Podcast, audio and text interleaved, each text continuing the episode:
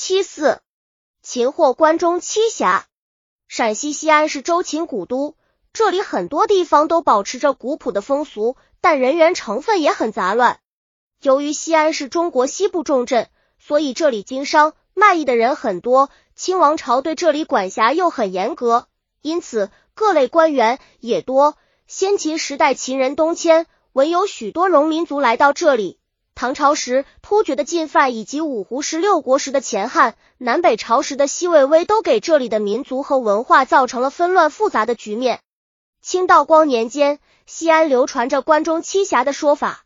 这七侠是张虎、王忠虎、冯游、素幽、伊玛尼、杨木沙子、常坤。为首张虎是关中回子，性情暴庆，关中人称他是关中大虫。他们在关中、河南。晋南等的行窃往来于皆省交界之处，各省又推卸责任，因此这些人一直逍遥法外。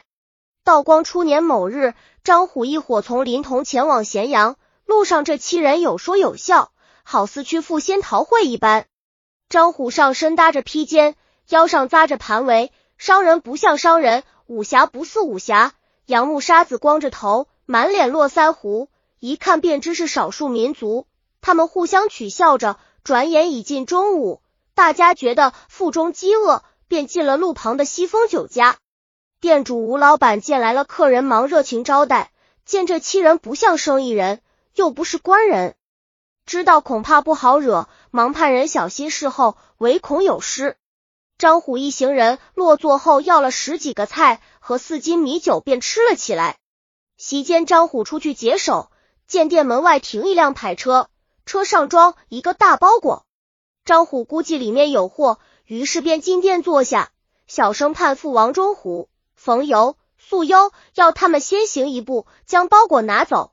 若无事，张虎随后跟上，出了事，张虎在后处理。王忠虎、冯游等先后溜出店外，冯游将包裹打走。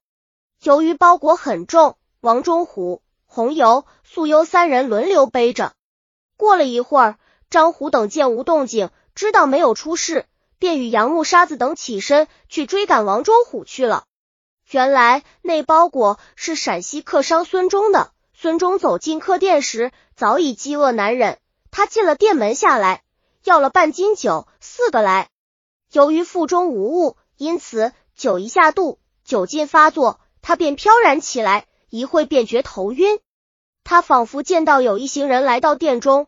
下意识的想到自己的包裹，但他没有动。一是酒劲发作，二是他觉得包裹沉重，一般情况下不会出问题。这样，他便晕沉沉的趴那儿睡起来。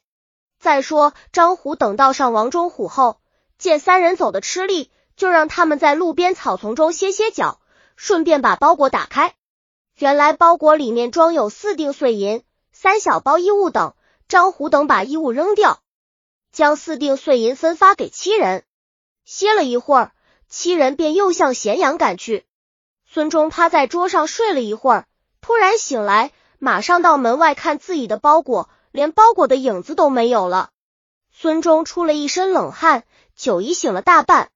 孙忠问吴老板，吴老板说恐是刚才那七人所为。孙忠是走南闯北的人，立刻联系到，恐怕是所谓的关中七侠所干。他马上借了匹快马，赶到了咸阳，向威阳府报了案。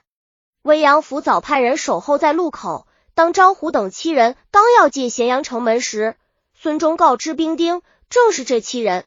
兵丁大喊一声，将张虎等团团围住。王忠虎眼快，见兵丁向前围拢，转身向外逃去，而其余六人皆落网。咸阳府对张虎等六名案犯审问。并将孙忠所报失物一一详录。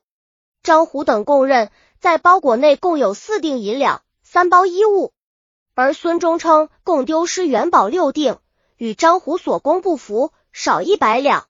在拷问张虎等犯，仍称只有四锭。咸阳府将张虎六名案犯与孙忠一起送往陕西都统衙门。陕西都统对案犯所供赃只与失主所报不符进行了详细追问。由于王忠虎在逃，不能排除王忠虎携赃的可能性，故陕西都统认为，由于失银与贼犯所供不符，很难否定失主冒开失物，亦难排除王忠虎携赃外逃，故所获银两一概没入官府。待逃犯王忠虎抓到后，再行定论。孙忠一听，差一点晕倒在堂上。所失银两不当未给，反倒怀疑自己冒开失误。再说那王忠虎几时才能抓到呀？案子报到刑部，刑部批复，不必待王忠虎归案后再审，先对其余六犯分别隔离严审，必供实情，审清后再行定案。若无进展，即可以按犯所供赃值共计银两四百三十八两科断。张虎为首犯。依法律盗贼一百二十两以上者，拟绞监后，其余各犯各依轻重处理。其后不久，王忠虎也被拿获，受到了法律制裁。南园剧刑案汇览编写。本集已经播放完了，喜欢的话记得订阅专辑，关注主播主页，更多作品在等你哦。